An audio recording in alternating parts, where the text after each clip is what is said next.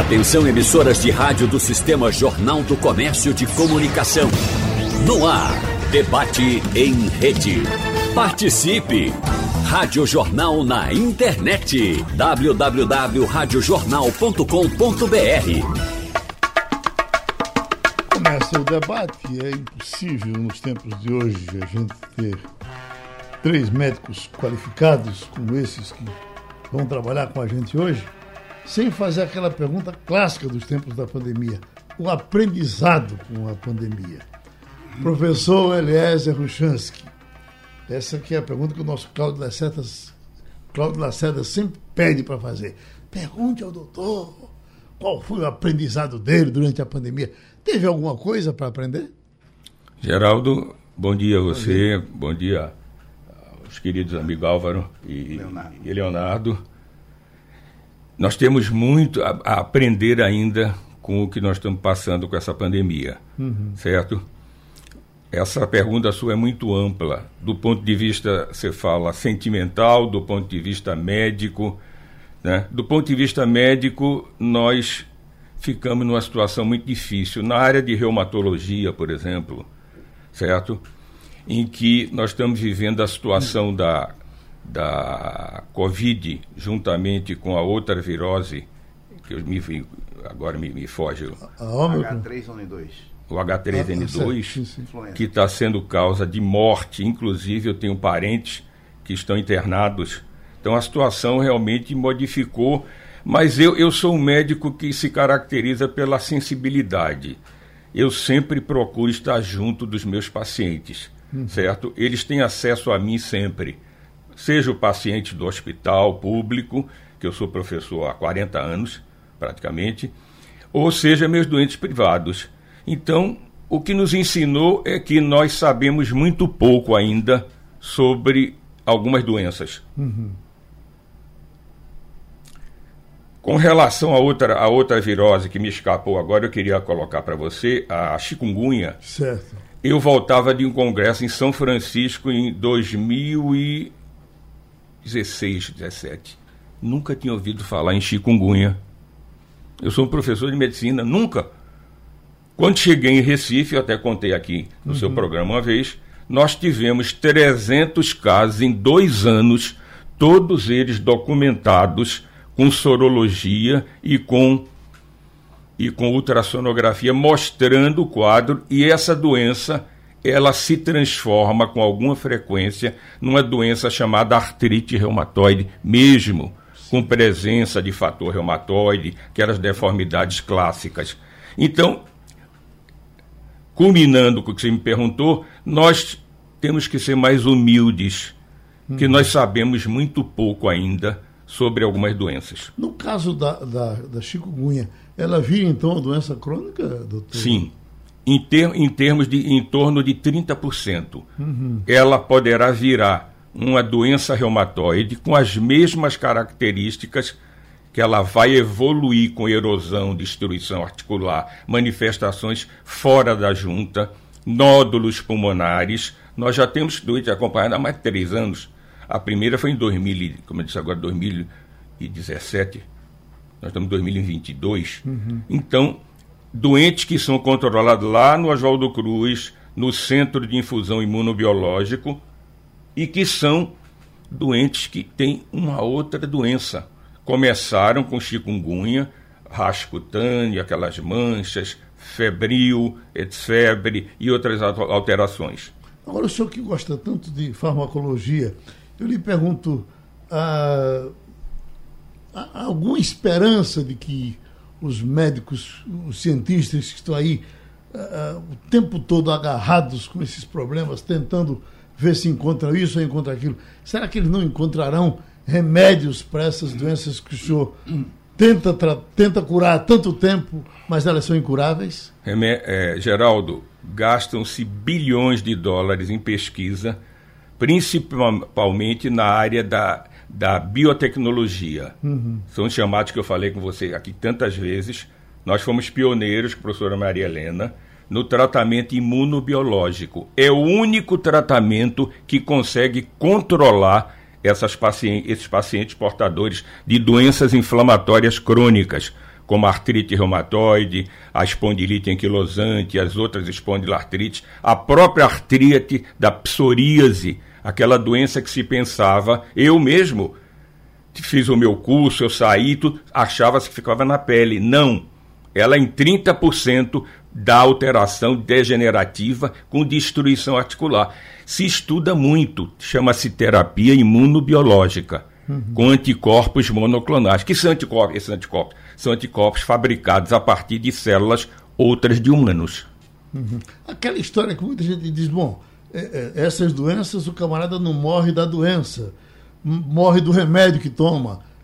Até que ponto isso é verdade? Há um fundamento nisso, uhum. principalmente se o paciente não é acompanhado. Uhum.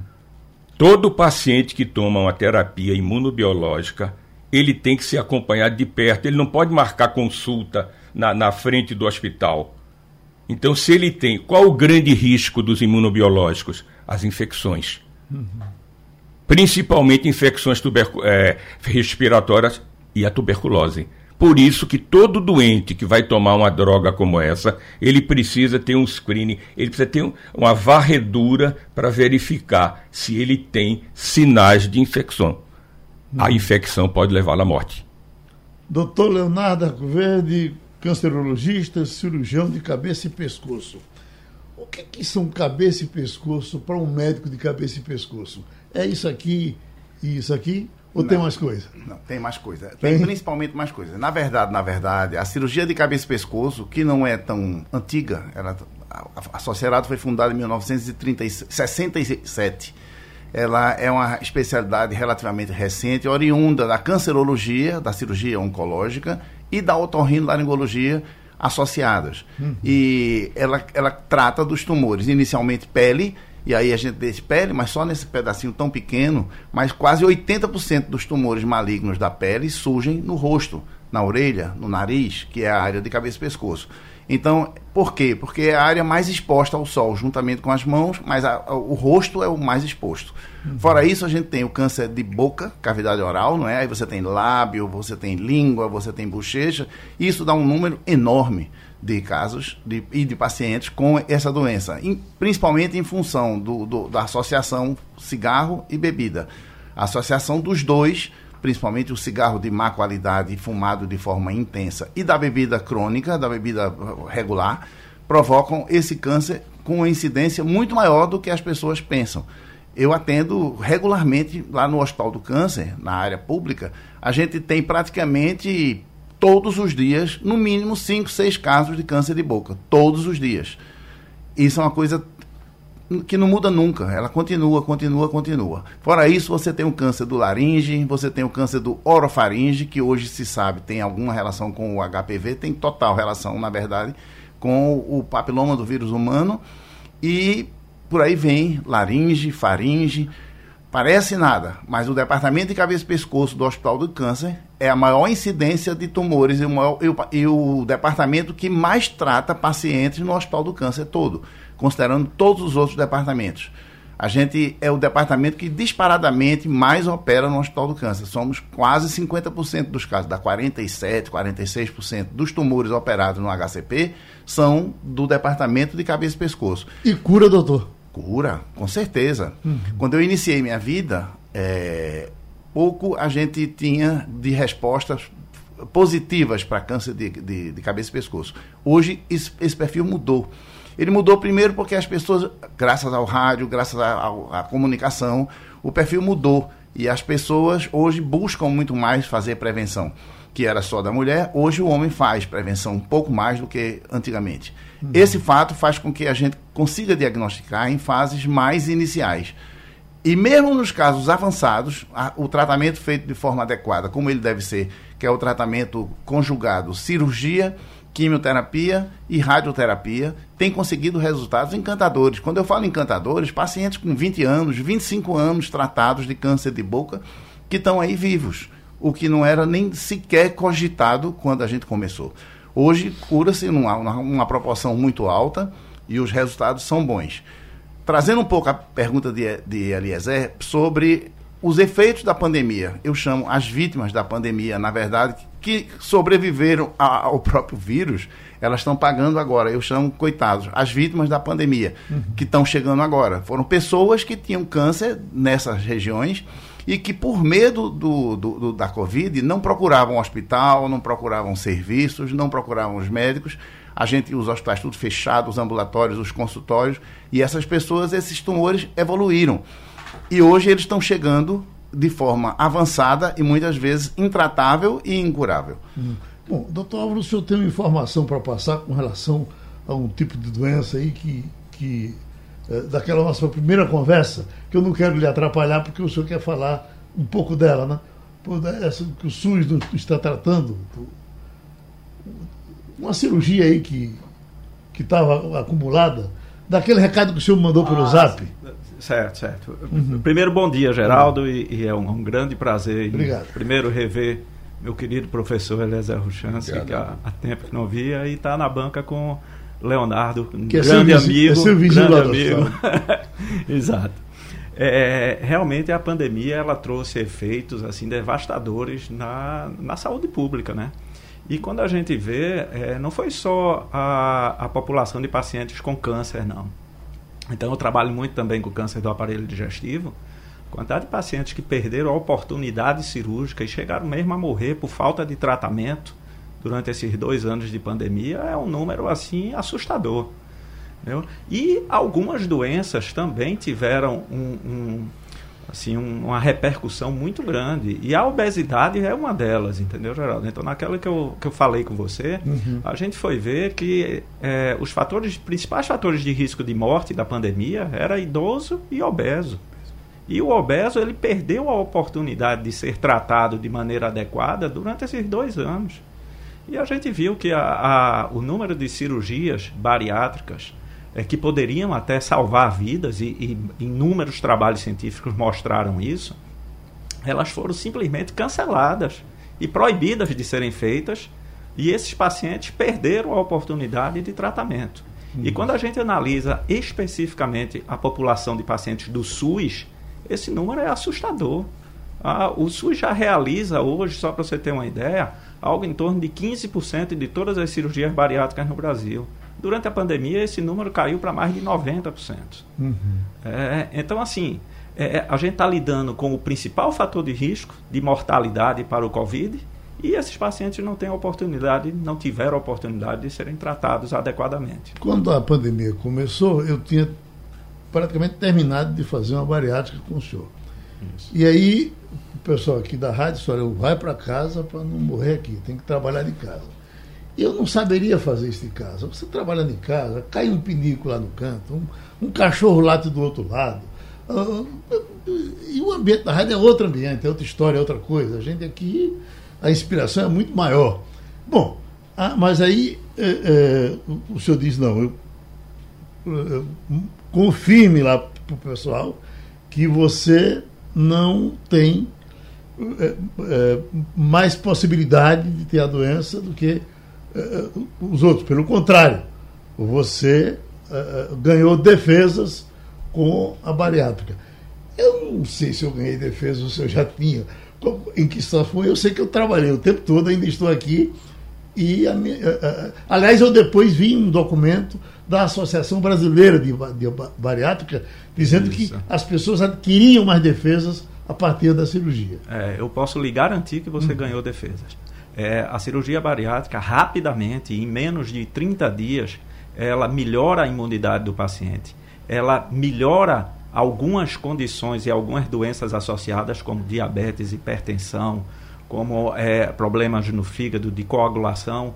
Então, com certeza, a, a bariátrica ela melhora a condição clínica do paciente. Isso já está mais do que provado, inclusive mês que vem vai sair é, publicado num, numa revista internacional, um levantamento que a gente fez no Hospital das Clínicas, comprovando exatamente isso, que os pacientes que foram operados durante a pandemia, eles primeiro não tiveram nenhum fator de risco associado por conta da cirurgia e rapidamente eles restauraram é, funções que estavam comprometidas por conta da obesidade. Então isso é um fato e a sociedade brigou muito para que a cirurgia bariátrica não fosse é, cancelada e conseguiu isso no final do primeiro ano da, da pandemia, uhum. quando o Ministério da Saúde reconheceu que realmente a cirurgia bariátrica poderia não, ser feita de maneira segura e restaurar e melhorar a, a diminuir o risco de vida desses pacientes. Eu passei um bom tempo, doutor, com a, a,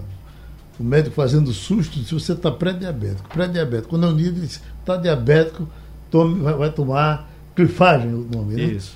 Eu comecei a tomar, e aí, quando eu fiz a cirurgia, o senhor terminou, disse, pare com o remédio. Por que o senhor disse com tanta segurança que eu já devia parar com o remédio do diabetes? Porque quando você perde peso, Geraldo, você cria condições do pâncreas e da insulina funcionar de maneira mais adequada. O hum. paciente obeso, ele, é, a, a, o tecido gorduroso, ele puxa tanta insulina que o pâncreas tem que trabalhar numa, num estado de hipermetabolismo. E isso ele não aguenta manter por muito tempo e o paciente termina ficando diabético por conta dessa hiperinsulinemia que ele não se sustenta. Na hora que você faz a cirurgia, você não só perde peso, você não só perde tecido é, é, gorduroso, como também você restaura todo o metabolismo hormonal é, da pessoa tem. Por isso que a cirurgia bariátrica hoje ela é considerada também uma cirurgia metabólica, porque ela mexe com a produção de metabólitos e de hormônios, facilitando, melhorando e às vezes revertendo os efeitos da diabetes. Quando o senhor faz uma bariátrica num paciente e ele engorda de novo, o senhor fica com vontade de dar um murro nele? Geraldo, a obesidade é um, é um problema muito complexo, é multifatorial. A gente sabe que cerca de 20% dos pacientes que fazem bariátrica voltam a engordar. Uhum. E aí a gente tem que entender todo o contexto. Não é só um contexto alimentar, tem um contexto psicológico, tem um contexto familiar, tem um contexto é, que precisa ser analisado adequadamente. O que a gente nota é que quando o paciente toma consciência desse problema, procura o médico, procura a equipe multidisciplinar, ele consegue voltar a perder peso novamente. Sabe? Uhum. Então, assim, é, são casos que, que precisam ser analisados é, assim, individualmente, mas é, o, o, meu depoimento é que a grande maioria, quando procura, quando é, volta a fazer as recomendações da equipe multidisciplinar, eles têm uma grande chance de voltar a perder peso novamente. Certo. Está vendo, doutor Leonardo? Sim. Bom, eu não estou dizendo que o senhor está gordo, não. O senhor está firme e forte. Estou firme e forte. É. Então, estou liquidado partindo do princípio que ele está obeso, eu estou. Não, mas o senhor está tá pesando um pouco mais agora, não Não, não, não. Eu já, já lhe vi mais magro. Mesma não? coisa. Não, Geraldo. Bom, por favor, já estou com menos peso. O, o Náutico não está lhe dando dor de cabeça, não? Não, me afastei. Foi? Me afastei, estou tranquilo. Uhum. Né, depois que entregaram o, o título, não subir, que aquele foi uma decisão que todo mundo sabe, é totalmente fora da, da realidade, eu estou bem. Uhum. Quer levar ele para o esporte, doutor? Será muito bem-vindo lá, galera. E, e, meu filho rubro-negro ainda tem, tem lugar lá. Tem lugar Gosta de futebol, né, professor? Eu gosto de futebol também, claro. Mas eu sou, eu sou, eu sou do time de Álvaro. Doutor Ruchansky, é, reumatismo dá nas costas? Na coluna, por exemplo? Bom, reumatismo, Geraldo, ele engloba, eu já te disse algumas vezes, mais de 130 tipos de afecções, de doenças, uhum. certo? Isso que você se queixa muitas vezes aqui na coluna, o mais comum é a osteoartrite, também conhecida como artrose, uhum. que se caracteriza por uma degeneração do disco intervertebral. Uhum. Então, ele degenerado, ele rompe e comprime terminações nervosas que saem da coluna aí dá aquele quadro de cérvico-braquialgia, dor no ombro, irradiada para o braço, ou quando é na região lombar, a lombociatalgia. Então, pode dar em qualquer localização. Uhum. Nós nos preocupamos com três tipos de doenças em reumatologia: doença degenerativa, que é essa que você falou, a osteoartrose, doenças inflamatórias, as quais estão interligadas a esses fármacos de alto custo, você conhece, uhum. certo? E as doenças infecciosas, além dos reumatismos de partes moles, que o ortopedista também trata, as tenossinovites, as tendinites, as bursites, etc. Uhum. Agora, essa doença, Geraldo, eu sempre faço questão de frisar, é uma doença autolimitada. ela não vai levar você à morte. As doenças inflamatórias têm o potencial de levar você a ficar com deformidades, a você ficar no leito e aí surgirem as complicações, como tromboembolismo e outras alterações.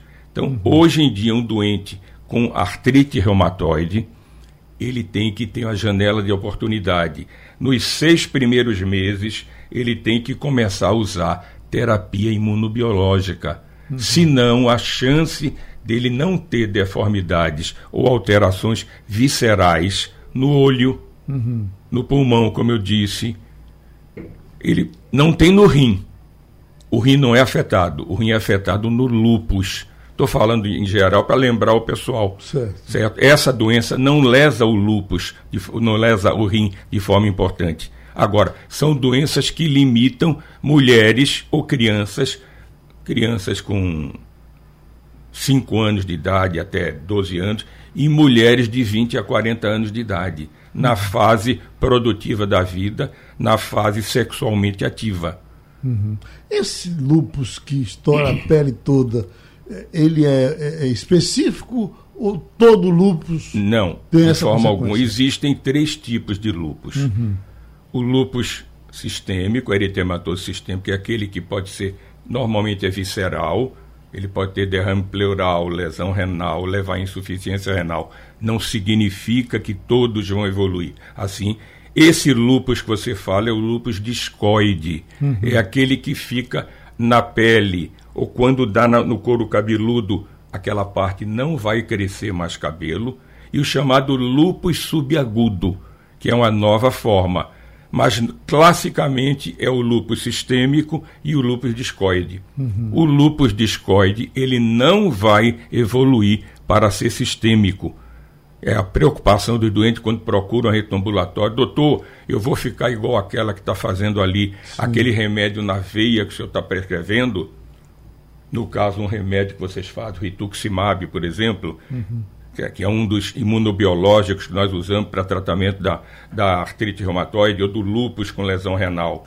Então, o doente tem que saber que ele tem formas de lúpus leves que ele vai viver durante a vida inteira só tratando com doses pequenas de glicocorticoide e os antimaláricos, a hidroxicloroquina, uhum. que eu disse no seu programa e volto a enfatizar, que eu tenho em 40 anos ou mais, uns 30 mil doentes que eu acompanhei usando difosfato de cloroquina. Uhum. Nenhum paciente desenvolveu manifestação cardiovascular. Uhum. Só ocular. Uhum. Quando você não tem cuidado. Sei.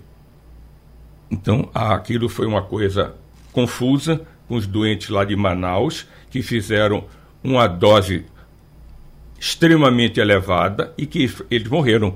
Uhum mas nós usamos uma dose clássica e que o antimalárico, veja bem, ele é usado em todo paciente portador de lupus aqui na Inglaterra, nos Estados Unidos, na Alemanha, onde for. Não é tratado sem o auxílio da hidroxicloroquina. Doutor Leonardo Arcoverde, o câncer de pele tem que ser tirado? Sim, uhum. o tratamento ideal para o câncer de pele uhum. é cirurgia, não há nenhuma dúvida, é indiscutível. Esse, eu, esse câncer eu falo com, com particularidade porque a gente tem uma incidência dele muito alta e a gente trata todos os dias. É praticamente impossível eu ter um dia no consultório que não chegue ao menos um câncer de pele. Uhum. Então ele tem que ser tratado. A sorte é que hoje a, a cirurgia de cabeça e pescoço ela desenvolveu a técnica reconstrutiva, as técnicas reconstrutivas, e a gente consegue restabelecer o paciente à, à vida normal sem a maior dificuldade, muitas vezes por nós próprios, muitas vezes pedindo apoio a um cirurgião plástico naqueles casos mais complexos. Mas tipo, nariz inteiro a gente resseca e reconstrói, pálpebra inferior total a gente resseca e reconstrói e o resultado estético é bastante razoável. Uhum. Quando a gente fala de razoável, é, eu gosto sempre de fotografar o antes, porque se o paciente um dia questionar, eu vou dizer, você era assim, olha como tu estás, estás reclamando o quê? Porque o resultado é bom, costuma ser bom esteticamente na nossa visão, que é a visão de restabelecer função estética e, e principalmente a, a cura da doença, não é? Doutor que... Acontece do senhor é, com certa frequência encontrar o camarada quando ele vai para o senhor atender, o senhor diz, puxa vida, que pena. Se esse camarada tivesse vindo aqui há, há seis meses, eh, eh, eu teria resolvido o problema dele com mais facilidade. Geraldo, isso é a coisa mais comum que a gente tem, uhum. menos no consultório, mais no Hospital do Câncer. No consultório tem também, e é surpreendente como é que você tem no consultório. Casos em que você olha e diz, meu Deus, jogou fora a chance dele, a oportunidade de curar e restabelecer completamente. Isso é, é muito frequente. A gente vê muito e, e fica triste porque a gente olha e fica imaginando a cirurgia que a gente teria feito se tivesse sido seis meses atrás. Porque o tumor, por mais que a gente dê a ordem para ele parar, ele não para, ele só para tratado. E câncer de pele é predominantemente cirúrgico. Como é que a gente diz isso para quem está nos ouvindo lá no, na Baixa da Água, em algum lugar da vida, dizendo, puxa vida, isso que eu estou aqui na pele, será que é câncer? Esse sinalzinho que está aqui, o que é que eu posso uh, entender que ele, que ele pode virar um câncer? Geraldo. Uh, uh, ele se movimenta?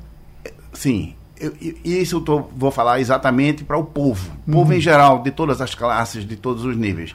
Quase sempre, quando você suspeita de um tumor de pele, que ele é um câncer, quase sempre, eu diria que 99% das vezes, ele é um tumor de pele.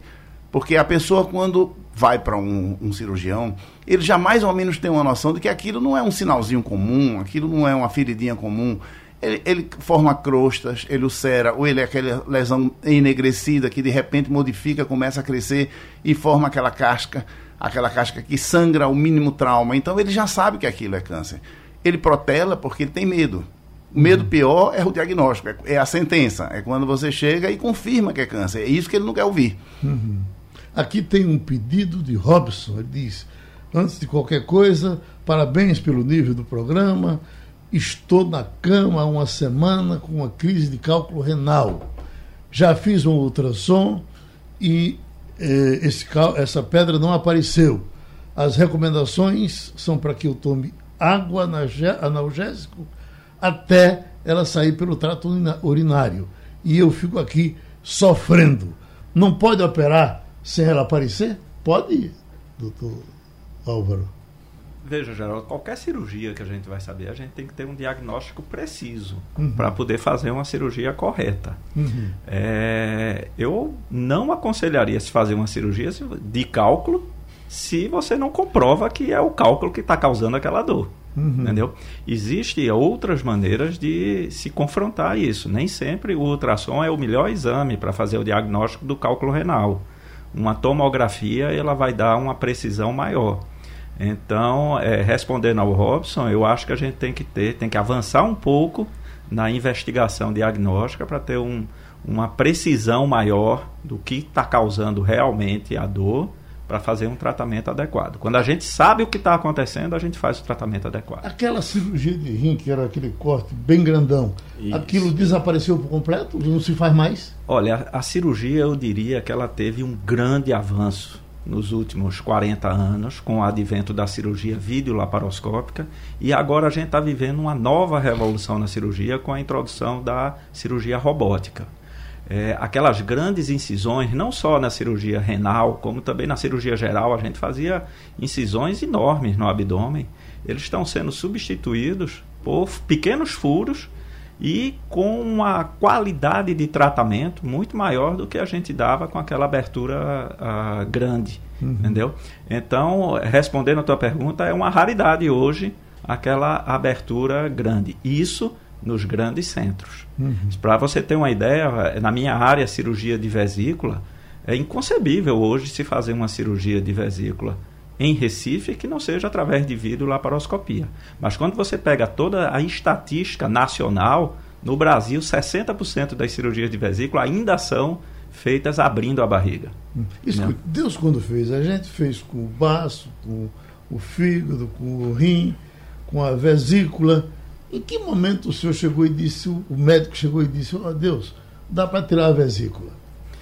No momento em que a gente começou a viver de maneira inadequada, a comer uhum. de maneira inadequada, a fazer coisas que antigamente não fazia, e isso surgiu inúmeras doenças e problemas que ocasionaram e ocasionam a necessidade de se retirar alguns órgãos. Uhum. Então, a nossa alimentação hoje, a grande maioria dos, dos problemas de vesícula é em decorrência de cálculo, cálculo Sim. de vesícula. A grande maioria desses cálculos são cálculos de colesterol, entendeu? que estão relacionados com a alimentação, com o pouca atividade física e com algum fator genético associado. Qual é a diferença então, entre viver com vesícula e, sem vesícula? A vesícula ela tem um papel muito pequeno no organismo. É um, é um órgão de reserva, é um órgão de armazenamento. Então a bile ela é produzida no fígado e jogada no intestino. No meio do caminho tem como se fosse um açude, uhum. que é a vesícula, que ela acumula bile para quando a gente tiver uma alimentação mais rica em gordura, ela joga uma quantidade maior de bile para poder a, facilitar a digestão. Sem a vesícula, o fígado praticamente vai assumir essa função e o paciente, depois de duas, três semanas, não tem nenhuma percepção de que não tem vesícula. Ele tem uma vida absolutamente normal. Hum. Então é um órgão que assim ele causa muito pouco ou quase nenhuma é, transtorno quando da sua retirada. Doutor Lézia Ruchansky, essas doenças autoimunes, elas atingem também órgãos internos? Com certeza, Geraldo. Coração e vai por aí? Sem dúvida. Uhum. O lúpus, por exemplo, é uma doença que ela tem como, como órgão bastante envolvido aquelas camadas que envolvem o coração, o pericárdio. Então, o indivíduo apresenta quadros de pericardite com derrame, ele apresenta derrame pleural nos pulmões, Frequentemente nós recebemos pacientes cuja primeira manifestação é um derrame pleural, uhum. certo? Que com certeza entre nós a primeira causa de derrame pleural numa mulher jovem é lúpus ou tuberculose. Uhum. As estatísticas, nossas estatísticas são essas. Então, o lúpus, você falou numa doença imunomediada, imunológica, é a doença padrão. Num paciente lúpico, nós dizemos para os alunos, você encontra toda a medicina. Uhum. Se você quiser estudar sistema cardiovascular, renal, que é importantíssimo, o rim é a principal causa de óbito no lúpus, juntamente com as infecções intercorrentes. Por que infecções? Porque nós usamos medicações imunossupressoras. Então o doente é mais susceptível a ter infecções graves, inclusive encefálicas. Uhum. As alterações cerebrais no lúpus hoje são extremamente bem conhecidas e estudadas a pacientes que apresentam alterações psiquiátricas, tanto pelo uso de fármaco como ela, pela atividade da doença. Uhum. Então é a doença padrão que você diz. Ela atinge, veja, eu falei em tudo mesmo na junta. Oi, uhum. doutor, falando em, em reumatismo, não falo em junta? Não. A junta está presente na maioria dos casos, mas você está tratando de uma doença clínica. O reumatologista é um clínico, já na minha época, que também é atual. Eu fiz uhum. três anos de clínica médica para depois poder fazer. Hoje tem que fazer cinco. Uhum. Então, você tem que conhecer desde uma lesão na pele, veja que Leonardo mostrou aqui o problema das lesões na pele, os tumores, e temos lesões características de doença, por exemplo, como a psoríase, que às vezes a doença tá, a lesão está escondida e o doente não quer tirar, ou uma vasculite que é uma inflamação de vasos, que pode levar à morte com muita frequência. São doenças raras, mas que estão presentes. Você já teve amigo que morreu de vasculite, uhum. certo? Me lembro muito bem que eu conheci ele também. Uhum. E levou meses para essa doença ser diagnosticada. Por quê? O que, é que ele tinha? Ele tinha um arroxeamento dos dedos, que a gente chama de síndrome de Renault, e ele dizia: Eu vivo muito na Europa, isso é consequência do frio. E exatamente é consequência do frio. Então a vascularização não se faz convenientemente. Numa outra doença chamada esclerodermia, que ao meu ver é a doença mais difícil de tratamento, perdemos uma paciente agora com 25 anos de idade. Uhum. Adoeceu aos 17. O que é que essa doença faz? Ela endurece progressivamente toda a pele do indivíduo e os vasos se tornam menores. O que é que acontece? Ele não tem circulação. Não tendo circulação, os órgãos internos todos vão sofrer. Ele vai morrer em insuficiência renal, etc.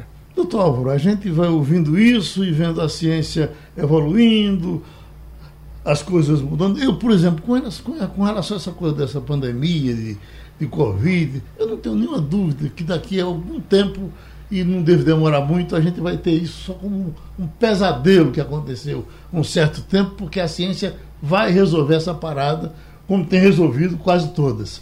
Aí, doenças desse tipo, que o camarada tem e, e, e até por enquanto tem que morrer com ela. O senhor tem esperança de que isso se cure um tempo? Tenho muita esperança, Geraldo. Eu, te, eu sou muito otimista com os resultados que a ciência é, pode dar para nós.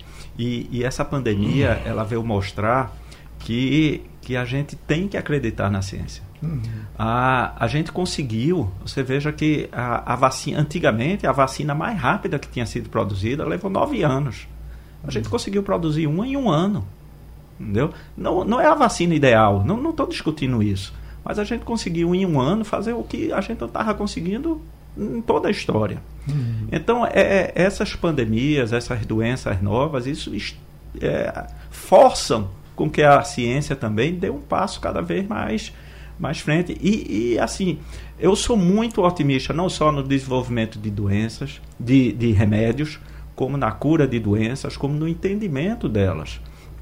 Então, assim, eu sou muito otimista e acho que, que a gente vai ter a cura de muita coisa do que a gente já tem hoje. O problema é que, com certeza, também vão surgir novas doenças. E a uhum. gente vai passar a vida toda isso é da humanidade lidando com coisas mais novas e tratando coisas que a gente já conhece. Doutor Leonardo Azevedo, um amigo seu muito querido, participou desse debate aqui diversas vezes com o senhor, inclusive, Jaime Queiroz. Sim ele, ele gostava de dizer, olha, a primeira coisa que eu digo a um paciente que é o seguinte, cuidado com o cirurgião. cirurgião faz cirurgia. Então, eu lhe pergunto, essa preocupação é, é, é importante? Não. A, a, é. a cirurgia deve Vamos ser recomendada. A cirurgia, quando ela é recomendada, habitualmente uhum. ela é bem recomendada. Certo. Eu não teria o menor medo de e a Álvaro e ele indicar uma cirurgia, eu faria de olhos fechados, porque eu uhum. confiaria cegamente, porque eu sei da honestidade, dos princípios e da qualidade. Do mesmo modo, a maioria dos cirurgiões com quem a gente convive no, no dia a dia são cirurgiões confiáveis. E, na maioria das vezes, as indicações são bem feitas. Então, eu jamais teria medo da cirurgia. Eu teria medo era de não fazer a cirurgia, era de me esconder da cirurgia porque o que a gente vê são complicações gravíssimas exatamente por a pessoa se esconder da cirurgia, ficar com uhum. medo, ficar evitando, achando que, que, que aquela cirurgia não seria bem indicada. Uhum. Do mesmo modo, eu diria que a ciência, ela cada vez mais cresce, desenvolve, e na nossa área cirúrgica, ela evoluiu de uma maneira tal que hoje é, é praticamente impossível você não trabalhar com robótica cada vez mais nós trabalhamos com robótica, eu, eu faço a, a, robótica já há algum tempo, e você vê a diferença é gritante. A diferença é gritante. Quando você faz uma cirurgia, por exemplo, de amígdala robótica, você não, não corta nada. Você antigamente cortava o rosto todo, abria, serrava a mandíbula para poder entrar e acessar a amígdala. Hoje você faz tudo por via endoral com os braços robóticos e gasta 20 minutos, meia hora no máximo, e o paciente sai muito bem. Então eu, eu, eu sou um, completamente encantado e concordo com Álvaro em gênero, número e grau, que na verdade, na verdade, a ciência, ela, o que ela não descobre só é o que não há financiador para isso. Uhum. As doenças que não tem alguém financiando ou interessado em fazer o remédio, são essas as doenças que não se descobre o, o tratamento. Eu acompanhei aqui nesse programa, por exemplo, pessoas com hepatite C, uhum. né? E, e era um, um, drama quando alguém tinha hepatite C, com diversos médicos que participavam aqui do debate, nosso Vitorino Spinelli e tantos outros. Sim. Era aquele sofrimento, faz isso, faz aquilo, paliativo, outro paliativo. Quando é hoje, a hepatite C está se resolvendo com. É. Como se resolve gripe, né? Gripe. Geraldo, e, e assim, um, um exemplo assim típico, reforçando isso que o Leonardo falou, na minha área, quando eu fiz residência, uma das cirurgias que a gente mais fazia era para tratar estosomose hepatoesplênica, que é a paciente sangrava pela boca, e úlcera. Eu não me lembro quando foi a última vez que eu operei estosomose e úlcera. Acabou-se. Uhum. Não tem, porque a ciência mostrou os caminhos da gente fazer o tratamento e o controle adequado dessas duas patologias.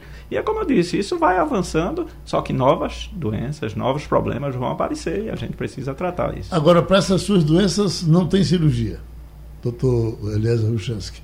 O reumatismo, eh, tudo é, é, é farmacologia. É como eu estava falando para você, Geraldo. As doenças que envolvem a microvasculatura, os microvasos, às vezes elas levam a necrose com amputação. Uhum. Então, nós precisamos do auxílio de um cirurgião de mãos para que faça, nos auxilie nisso aí. E o tratamento da doença continua. Como disse Álvaro, a terapia imunobiológica avançou muito. Nós, quando tratávamos, no início da minha carreira, eu usava antimalárico e um pouco de, de corticoide ou os sais de ouro. Hoje em dia isso foi superado. Hoje em dia a Secretaria de Saúde, o Ministério da Saúde libera, na maioria dos casos, esses fármacos que custavam a aplicação 10 mil reais. O governo quebrou patente, hoje em dia está por 5 mil. Então nós temos condição de trazer essas pessoas para agora que a cirurgia normalmente no nosso caso é uma coisa rara, mas eu posso ter um caso de lupus com uma trombose mesentérica que o professor Álvaro tem que ser chamado a intervir num caso como esse. Olha, Luiz está lhe perguntando aqui o seguinte: meu primo foi internado com infarto, mas na verdade tinha lupus. Dá para fazer esse tipo de confusão? Bom, do ponto de vista, a coisa está muito solta, não é? Uhum. Lupus não é uma doença tão frequente em homem. É uhum. É atualmente 3 a 4 mulheres para cada homem. Provavelmente ele deve ter tido uma trombose em algum lugar pela doença, certo? Uhum. Então, precisamos saber onde ele internou, quem foi que deu o diagnóstico, mas de uma forma geral, Geraldo, é muito difícil você confundir uma coisa com a outra. Agora, é, artrite reumatoide e lúpus são difíceis de, de, separar? Não, são fáceis. São fáceis? Classicamente são fáceis. Uhum. Só que, muitas vezes, um quadro reumatoide, nós começamos, já tive, inclusive, tivemos, começou com reumatoide, tratando, e depois abriram outros sintomas, porque o diagnóstico, é ótima essa sua pergunta, o doente, quando entra no consultório do médico, ele quer o nome da doença. Uhum. Na reumatologia nem sempre é assim. Você entra com quadro de poliartrite, muitas juntas, lesão na pele, essa manifestação que eu lhe disse, e nós temos que investigar do ponto de vista laboratorial e evolutivo. Então eu tive um doente que o diagnóstico inicial foi artrite reumatoide, uhum. e no uhum. final ela começou a abrir manifestações viscerais que não são tão comuns na artrite reumatoide. Uhum. Mas o doente que é o nome. Certo. Certo? Doutor Álvaro Ferraz, a, a, a bariátrica só pode ser feita ou só deve ser feita quando é obesidade mórbida ou em alguma situação a obesidade razoável, o senhor já diz, olha, vamos ter que fazer a bariátrica. Não, Geraldo, geralmente a cirurgia bariátrica ela está indicada na, nos casos de obesidade mais severa. Sei. Entendeu? É, só que esse termo severo ele precisa ser melhor esclarecido, porque não é só o peso do paciente, também conta a repercussão que aquela obesidade causou no organismo ao longo dos anos. Então, às vezes a gente pega paciente que nem é tão pesado, mas está diabético, hipertenso, com problema articular que não anda, entendeu? E que a redução de peso vai trazer um benefício grande para ele. Uhum. Então, essa indicação ela foi flexibilizada ao longo dos anos e a cirurgia, por ter se tornado também um procedimento muito seguro, o índice de complicações e de morte na cirurgia bariátrica hoje é muito pequeno.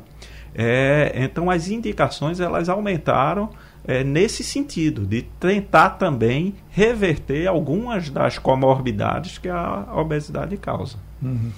Doutor Leonardo Acuvedo, o que é um paciente bom de operar? O doutor reclama muito do meu pescoço. O que é que eu posso fazer com o meu pescoço? Para ficar melhor. Só, só, só lhe pendurando para explicar isso. Para um cirurgião de cabeça e pescoço, um pescoço curto é uma.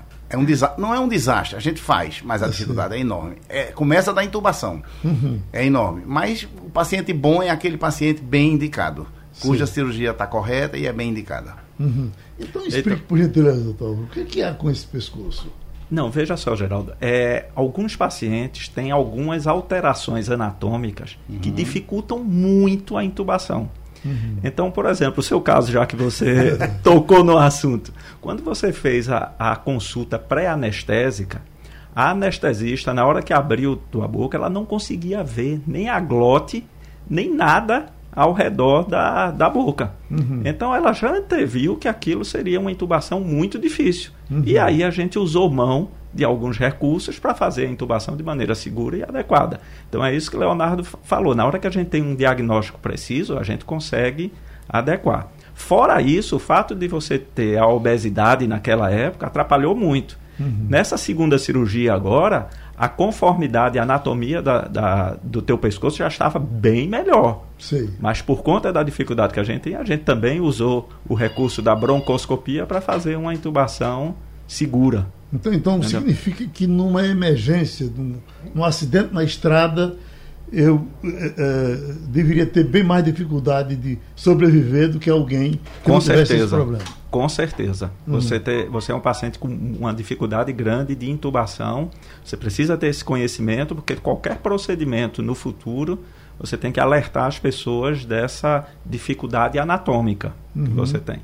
Eu fiz é, corda vocal uh, e, e na, na, na cirurgia de corda vocal uh, o nosso amigo pai de Silvio.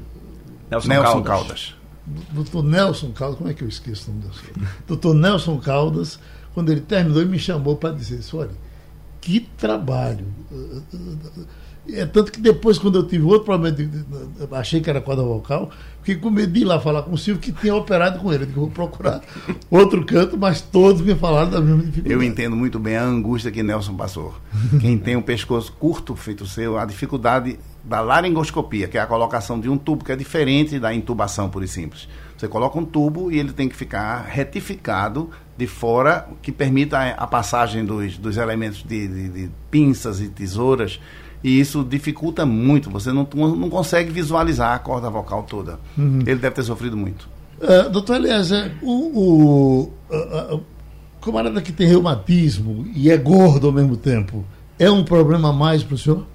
Com certeza, Geraldo. Uhum. A sobrecarga, como disse o professor Álvaro, ela é, tanto que a cirurgia bariátrica também visa isso, ela, essa sobrecarga mecânica sobre as articulações, ela ajuda a degenerar a cartilagem articular, principalmente na junta de sobrecarga, joelho e coluna lombar.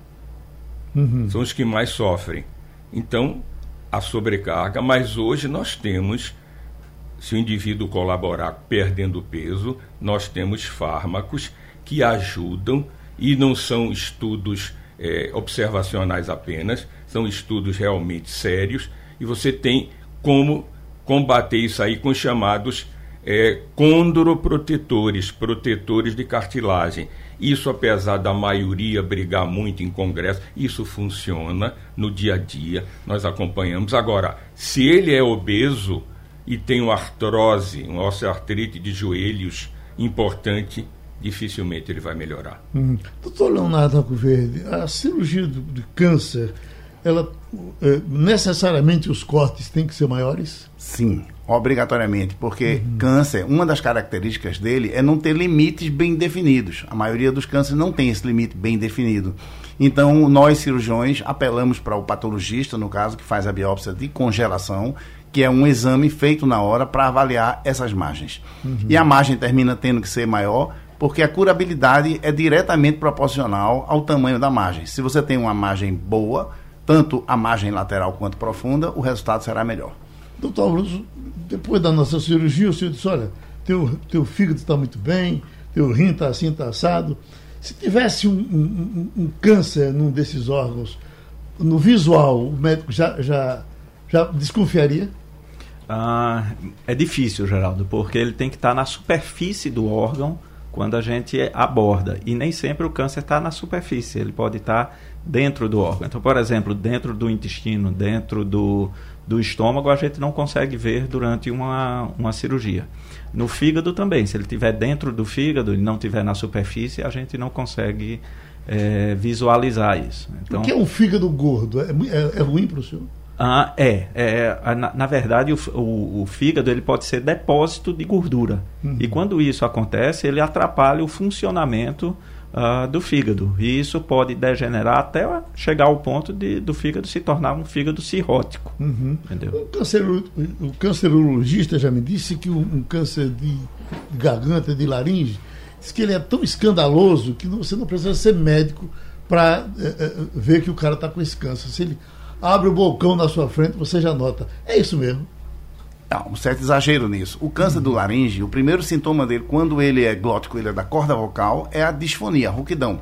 Você percebe isso aí, qualquer um dá o diagnóstico, porque o, a, o paciente fala com a voz bem arrocada. Uhum. Então você imediatamente percebe que ele tem algum problema na corda vocal mas ele ao ponto de você mexer, dificultar a abrir boca ou abrir ou abertura ou visualização direta, isso aí não, isso é um pouco fantasioso. Uhum. Salvo tumores avançados saindo pela pele. Doutor Lézer Uchansky, o tempo da gente foi embora, tá certo? Obrigado, Geraldo. Boa sorte para o senhor, Obrigado, felicidade. Boa sorte para o doutor Leonardo Apiverde, boa sorte para o doutor Álvaro Ferraz. Obrigado, bom dia. E o programa é repetido amanhã às duas e meia da madrugada. Sugestão ou comentário sobre o programa que você acaba de ouvir, envie para o nosso WhatsApp 99147 8520.